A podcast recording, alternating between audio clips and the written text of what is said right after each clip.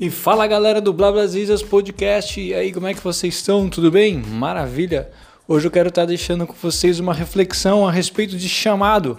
Sim, uma reflexão que eu fiz em forma de crônica, para que vocês possam aí meditar, refletir a respeito da sua vocação, do seu chamado, também comparando aí com o chamado dos apóstolos, o chamado de Jonas, o chamado de Abraão, e com certeza vai trazer algo a acrescentar aí na sua inspiração, na sua reflexão, na sua semana, beleza? Espero que Deus te abençoe com essa reflexão em forma de crônica.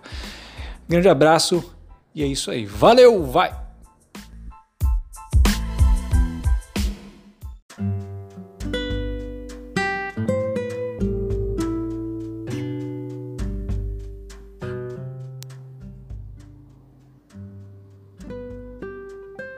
Todo mundo gosta de ser encorajado quando faz bem o seu trabalho.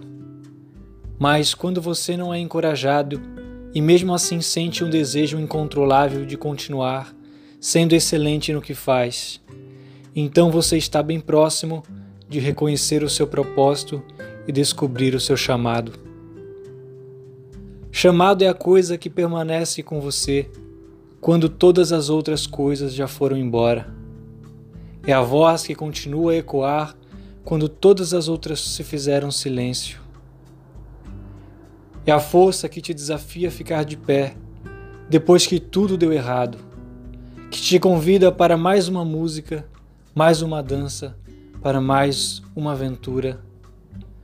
Chamado a lidar com a angústia de viver a desordem interior, quando a insaciável fome, voraz, revelar inquieta a oportunidade que surge urgente de realizar mais uma missão.